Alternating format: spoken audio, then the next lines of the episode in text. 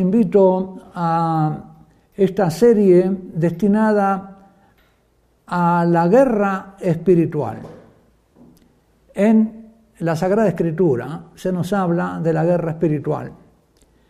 Y se nos dice allí que toda la vida cristiana la conciben tanto el Nuevo Testamento como después los primeros padres y la Santa Iglesia y sobre todo los monjes del desierto y después la vida religiosa como un combate, como una lucha, como una guerra espiritual, que es una participación del creyente en la lucha y el combate de nuestro Señor Jesucristo.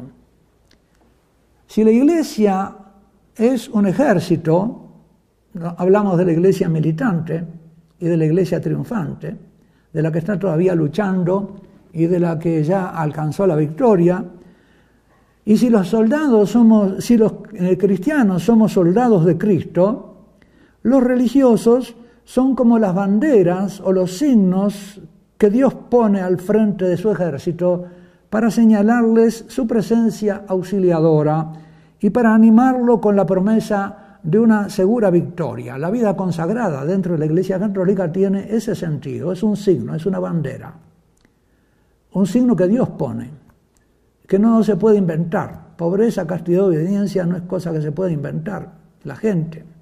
Es algo que Dios hace con algunos cristianos, a los cuales los pone frente al ejército de los demás cristianos como la bandera victoriosa del Salvador, porque ha sido una victoria de Cristo ya sobre esas vidas que se se muestra, sobre todo con el signo de la castidad y de la virginidad consagrada, se muestra una obra de Dios, porque podría ser un, algo imposible para el hombre, pero que Dios hace posible. Y ese signo se da en la Iglesia Católica. Ninguna otra eh, así llamada iglesia o comunidad eclesial tiene el signo de la vida consagrada en castidad, pobreza y obediencia.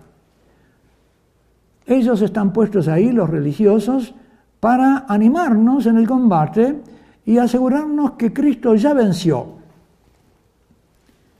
Por lo tanto, como ustedes ven, esto pertenece al alma de la iglesia, a la historia de la iglesia. Nuestro Señor Jesucristo, cuando dice a los apóstoles y a los discípulos, ven y sígueme, está usando precisamente, recordándonos que se trata de seguirlo en la, guerra y en el combate como los soldados siguen al general o al jefe del ejército.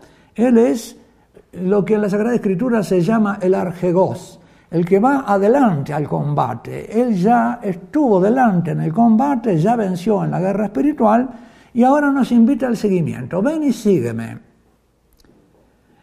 Este ven y sígueme pertenece entonces al vocabulario bíblico de las guerras santas de Dios en el Antiguo Testamento, nuestro Señor Jesucristo lo retoma y lo aplica a esta guerra cristiana, que es distinta de las guerras del pueblo de Israel con los pueblos enemigos. Sin embargo, este tema bíblico, esta verdad bíblica, esta teología bíblica de la guerra espiritual, ha sido muy olvidada, muy dejada de lado, por diversos motivos. En tiempos recientes este es un tema que parece haber perdido el favor de los teólogos, de los religiosos y hasta de los cristianos. Parece que se lo ha relegado como un desván. Por eso, antes de ocuparnos en esta serie del tema del seguimiento, es bueno que nos detengamos algo en recuperar su contexto perdido, el contexto de la teología de la guerra santa en el Antiguo Testamento y del combate de Cristo y de los cristianos en el Nuevo.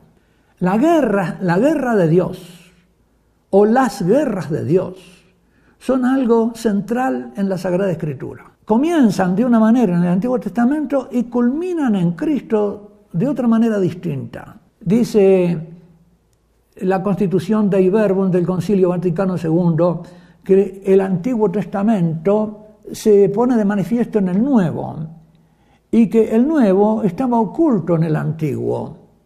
De modo que se arrojan mutuamente luz.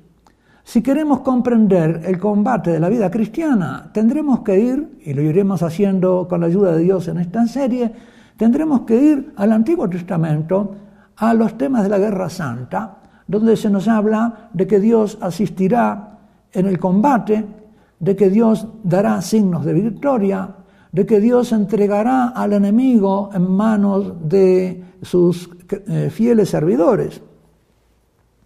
Basta que nos asomemos sin prejuicio a las Sagradas Escrituras para advertir el lugar preeminente que ocupan las guerras de Dios en el Antiguo Testamento y el combate de Cristo y del cristiano en el Nuevo Testamento. Voy a sobrevolar hoy un poco, eh, consultando la Sagrada Escritura, estos textos que nos hablan de la victoria de Cristo y del cristiano.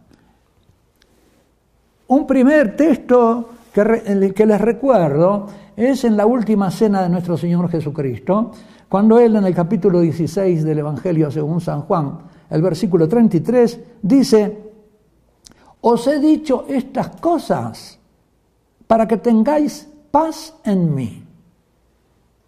Jesús ha hablado largamente, capítulos 13, 14, 15 y 16 en la última cena. Y ahora dice, bueno, yo les he dicho esto para que tengan paz en mí. ¿Por qué? Porque en el mundo van a tener combate, van a tener lucha. En el mundo tendréis tribulación. Pero tened buen ánimo, no os acobardéis.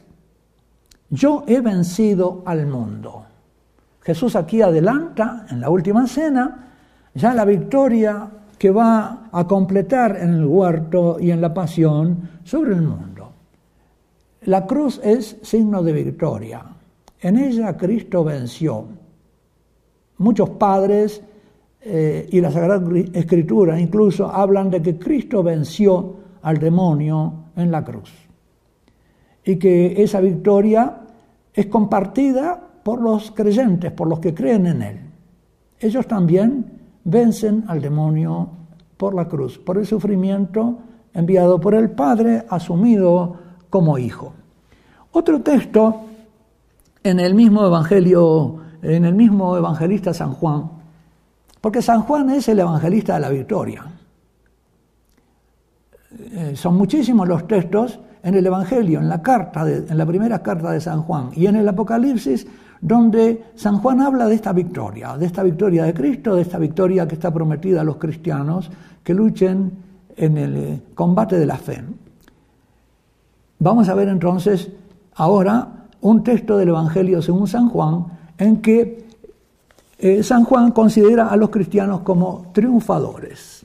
Habéis vencido al demonio. En la primera carta de Juan, capítulo segundo,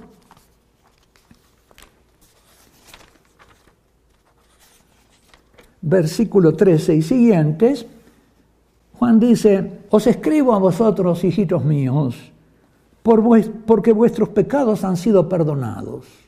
Por eso somos hijitos del Padre en virtud de su nombre, en virtud del nombre del Hijo. Os escribo a vosotros padres porque ya conocéis al que existe desde el principio. Os escribo a vosotros jóvenes porque habéis vencido al maligno. Acá está la victoria de los jóvenes. En este texto, San Juan, en su primera carta, no se está dirigiendo a tres categorías de edad, hijitos, padres y jóvenes, sino que se está dirigiendo a los cristianos como reflejos de la Trinidad. Los hijitos, porque somos imágenes de Jesús. ¿Y por qué lo somos? Porque se nos han sido perdonados eh, los pecados en su nombre. Y somos también imágenes del Padre. ¿Por qué? Porque conocemos al Hijo. Solo el Padre conoce al Hijo. Cuando nosotros se nos da conocimiento del Hijo es porque el Padre nos lo da. Y somos jóvenes porque participamos del vigor, de la juventud del Espíritu Santo, que es vida que no envejece. Y por lo tanto, esa juventud nos da el vigor para vencer al maligno. Os escribo a vosotros jóvenes porque habéis vencido al maligno. Y vuelve a repetirlo tres veces, porque este es un texto trinitario. No solo nos dice una vez que somos imágenes del Hijo, porque conocemos al Padre, del Padre porque conocemos al Hijo y del Espíritu Santo porque vencimos al demonio, sino que nos lo dice y lo repite tres veces. Os escribo, hijitos, porque conocéis al Padre. Como Jesús conoce. Nadie va al Padre si no es por mí. Os escribo a vosotros padres porque ya conocéis al que es desde el principio, al Hijo. Y repite ahora la victoria, os escribo jóvenes porque sois fuertes. Con la fuerza del Espíritu Santo, nosotros vencemos en la lucha espiritual. San Pablo va a decir en un texto que veremos después, en todas estas cosas supervencemos por aquel que nos amó. Nuestra victoria es definitiva. Y después dice, no améis al mundo, amad al Padre. Porque eh, en esta lucha, como lo vamos a ver también, yo estoy adelantando ahora, eh, un, un vistazo general, se trata de una lucha entre el amor de Dios y el odio a Dios o el miedo a Dios o el eh, rechazo de Dios. En esa lucha estamos nosotros. Y después en el Apocalipsis, San Juan vuelve sobre el tema de la victoria en las cinco cartas a las iglesias, numerosísimos textos.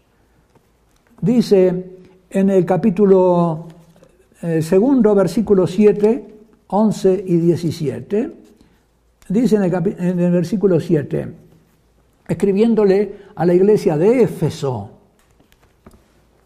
perdón aún, eh, sí, a, la iglesia de Éfeso, le dice,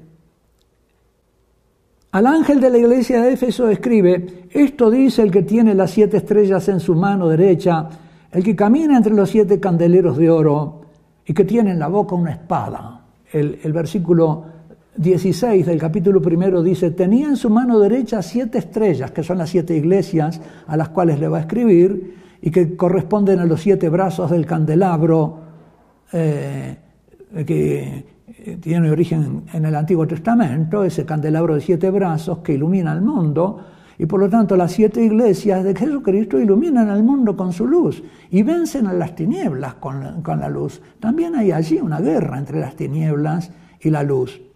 Se nos dice en el comienzo del Evangelio de San Juan que la luz vino a este mundo y las tinieblas no lo recibieron. En eso ya hubo una victoria de la venida de Cristo al mundo que venció las tinieblas, la oscuridad acerca del conocimiento de Dios. Y continúa diciendo que eh, en su mano derecha siete estrellas y de su boca salía una espada aguda, una espada afilada, de doble filo, y su rostro brillaba como el sol. Acá está la espada saliendo de la boca de Jesucristo. Jesucristo vence con su palabra y su palabra es darnos a conocer el misterio del Padre. Y de esa victoria van a participar las siete estrellas. Y le dice, les leo nada más que eh, rápidamente los textos a cada estrella. A Éfeso le dice, al vencedor en el combate le daré de comer del árbol de la vida que está en el paraíso de Dios. A la iglesia de Esmirna, la segunda iglesia, dice, el vencedor no sufrirá daño de la muerte segunda, que es la condenación eterna. A la iglesia de Pérgamo, al vencedor le daré maná, un maná escondido, la Eucaristía, y también una piedrecita blanca sobre la cual irá grabado un nombre nuevo que nadie conoce sino el que lo recibe. El nombre bautismal, pero es un nombre misterioso que tenemos todos ante el Padre. A la iglesia de Tiatira le dice, le promete si triunfa, al vencedor, al que se mantenga fiel a mis obras hasta el fin, le daré poder sobre las naciones, sobre las naciones paganas las regirá con cetro de hierro como quien quebranta piezas de arcilla. Es al vencedor que se mantenga fiel a mis obras, a las obras del Hijo. A la iglesia de Sardes, al vencedor será así revestido de blancas vestiduras, y no borraré su nombre del libro de la vida, sino que me declararé a su favor delante de mi Padre y de sus ángeles. Y eh, a la iglesia de eh, Filadelfia, de la caridad cristiana, que es la, iglesia de la época eh, del siglo XIX y XX prácticamente, mayor cantidad de mártires, al vencedor le pondré de columna en el santuario de mi Dios, y ya no saldrá de allí. Y grabaré en él el nombre de mi Dios y el nombre de la ciudad de mi Dios, la nueva Jerusalén que baja del cielo enviada por Dios, y un nombre nuevo. Y por último, la iglesia de la Odisea, que es la, iglesia posiblemente en la que estamos nosotros, dice, ojalá fuera frío o caliente, pero como eres tibio, es decir, ni frío ni caliente, voy a vomitarte de mi boca. Pero dice que el que dentro de esa iglesia de la Odisea permanezca fiel y venza, concederé al vencedor que se siente conmigo en mi trono. Pues yo también, cuando vencí, me senté con mi Padre en su trono. Es decir, es una victoria perfecta porque se han hecho hijos de Dios, precisamente resistiendo heroicamente eh, al, al mundo. Estos son entonces los principales textos de San Juan. Demos ahora un, eh, un, pequeño recorrido por algunos textos de San Pablo. San Pablo también es eh, un eh, apóstol que nos habla mucho del combate espiritual. Son muchos textos, yo voy a tomar algunos.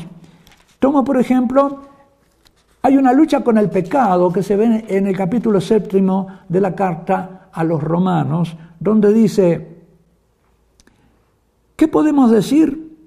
Que la ley es pecado. De ningún modo. La ley en sí misma es santa, y santo el precepto, y justo y bueno.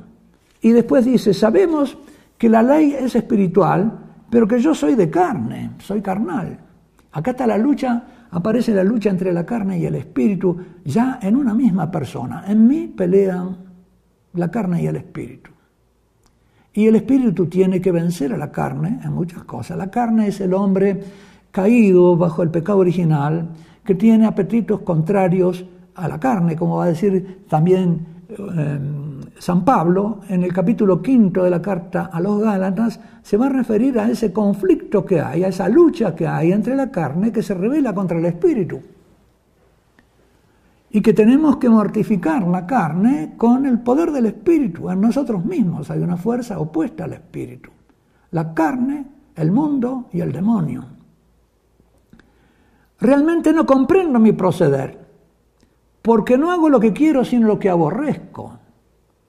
Y si hago lo que no quiero, debo reconocer que la ley es buena, pero en realidad no soy yo quien obra, sino el pecado que habita en mí. Estoy sometido a la esclavitud del pecado. Cristo vino para eso, para liberarme. Y así como Abraham hizo guerra con los eh, reyes de Oriente para liberar a su sobrino Lot y liberarlo totalmente, no, no hizo guerra para conseguir un botín de guerra, precisamente él se niega a recibir nada cuando le ofrece la ofrenda a Melquisedec, lo hace para liberar a los suyos. El Señor nos ha liberado, es necesario que nos libere de la carne, herida por el pecado, por la gracia. Porque nosotros no podemos vencer en eso sin la ayuda de Dios. Si hago lo que no quiero, no soy yo quien actúa, sino el pecado que habita en mí. Descubro pues esta ley que aunque quiera hacer el bien, es el mal el que me sale al encuentro. ¿Qué verdad pueden conceder estas palabras los que están eh, sometidos a, alguna esclavitud de las adicciones. Los adictos pueden decir eh, que esto se cumple en ellos. Y de esto, ya para terminar este primer bloque de nuestra serie, quiero referirme a un texto de San Pablo en el mismo capítulo octavo de la carta a los romanos, al final de este pasaje, en que eh, habla de la victoria que tenemos adquirida en el amor de Cristo. ¿Qué podemos decir? Si Dios está por nosotros, y esta es una palabra de la guerra santa, si Él está en este combate a favor nuestro, ¿quién estará contra nosotros? ¿Quién nos podrá vencer? Si Él no perdonó a su propio Hijo, ¿quién acusará a los elegidos? Y termina diciendo, ¿quién nos separará del amor de Cristo? ¿Qué enemigo nos puede vencer? La tribulación, la angustia, la persecución, el hambre, la desnudez, los peligros, la espada. Es una guerra en que estamos, pero ¿quién nos puede vencer? Yo estoy seguro de que ni la muerte ni la vida, ni los ángeles ni los principados, ni lo presente ni lo futuro, ni las potestades, ni la altura de la profundidad, ni cualquier otra criatura podrá separarnos del amor de Dios manifestado en Cristo Jesús. En todo esto salimos más que vencedores, supervencemos, dice, supervencemos. Es una victoria fantástica gracias a aquel que nos amó.